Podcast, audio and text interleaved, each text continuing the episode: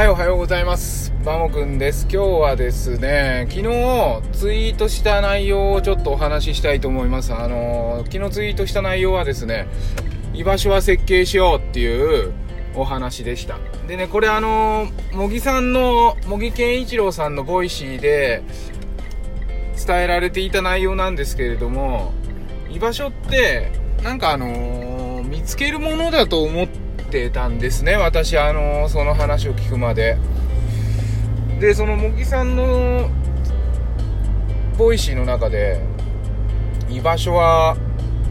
設計すればいいみたいな話があってですね、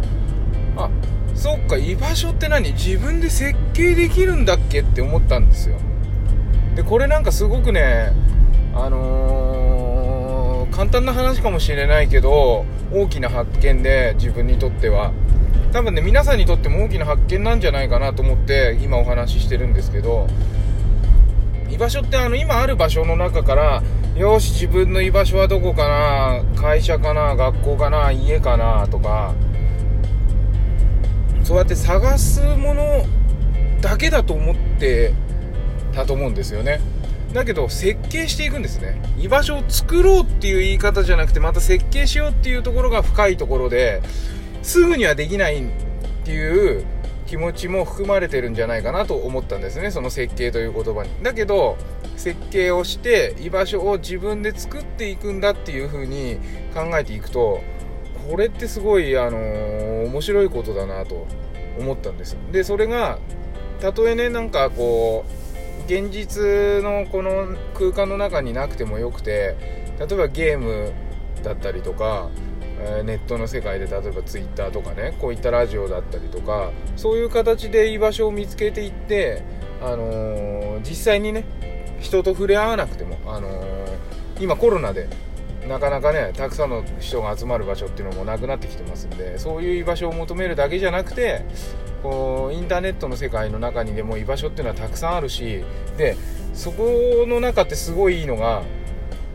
自由にまだまだこう YouTube にしたって Twitter にしたってインスタにしたって自由に自分ワールドが作れる。そこが居場所になってそこに共感してくれる人が集まってくる。それがねたとえね1人でも2人でも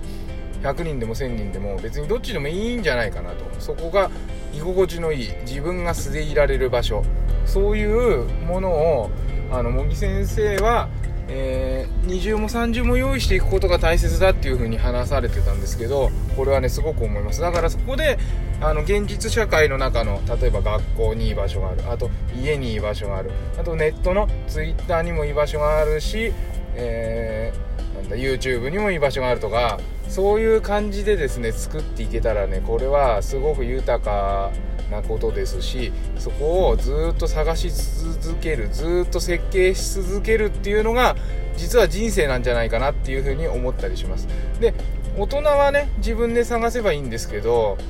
幼稚園ぐらいの子供とか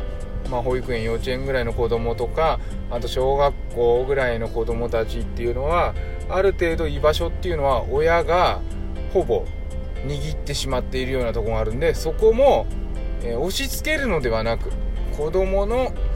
感覚に沿って居場所を設計してあげる。これはねすごく大切なことなんじゃないかなと思います、えーうちの子もですね今頑張って小学校に通っててですねそこは、えー行きたくないっていう風に朝言ったりするけどやっぱり帰ってくるとやり遂げたような感じですっきり帰ってくるし次の日も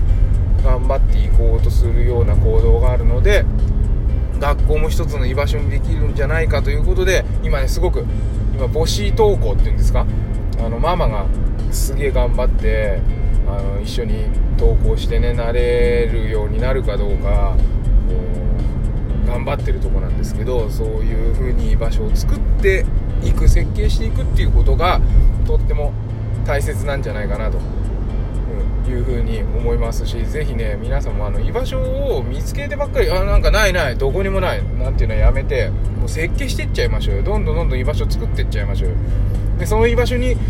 人が集まってきてその人の居場所にもなるかもしれないし新たな居場所っていうのがねいろんな人のためにも増えていくことになるんで是非実行して、えー、楽しいですねこの世界を作っていけたらいいなというふうに思います。それでは今日も一日、えー健康でお過ごしください。ではまた。